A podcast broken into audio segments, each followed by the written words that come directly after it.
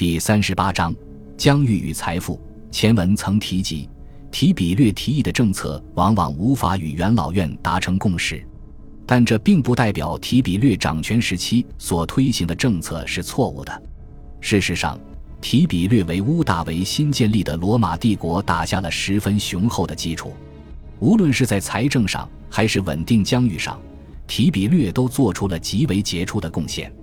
屋大维时期的罗马帝国空前扩张，屋大维先后征服了北西班牙、日耳曼地区以及多瑙河以北的沿途地区，将罗马的版图扩张到了整个地中海与西欧。屋大维在三十年内所征服的领土，比罗马共和国初期三百年征服的领土总和还要多。如此大规模的领土扩张所带来的，便是治安不稳、前线防御军备不足等情况。公元九年的条顿堡森林之战，更是让北部边防的罗马军队元气大伤，不得不退出日耳曼领土。提比略亲自带兵前去镇压。花了两年多的时间，才勉强将局势稳定下来。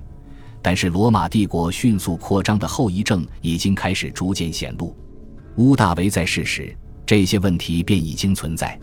屋大维本人也深知罗马不可以无限制扩张下去，但是他所有的领土扩张都是为了帝国可以更好地建立边防。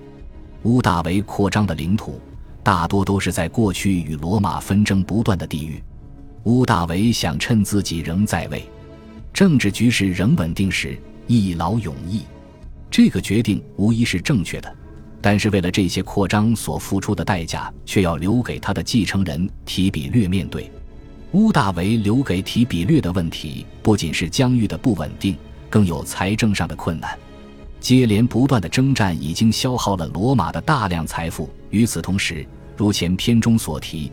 屋大维在帝国全境大兴土木工程，重筑了无数雄伟壮观的神庙，新建了无数大理石建筑，而这一切工程无一不对罗马帝国的财政产生着巨大的负担。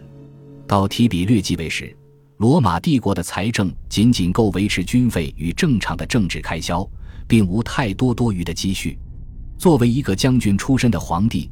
提比略在对待疆域上表现出了惊人的控制力，他没有像大多数罗马人议员贪图军功，亦没有穷兵黩武。在对外扩张与巩固领土上，提比略毅然决然地选择了后者。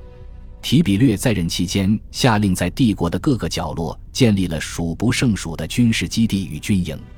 苏埃托尼乌斯记载了许多关于罗马帝国各地的动荡事件，这些地方骚动。无疑不被提比略使用柔和与镇压的手段一一平息。与此同时，提比略在继位之后再也没有开启新的战役。在面临边境周边的部落洗劫与入侵一事上，提比略优先选择通过外交手腕来解决。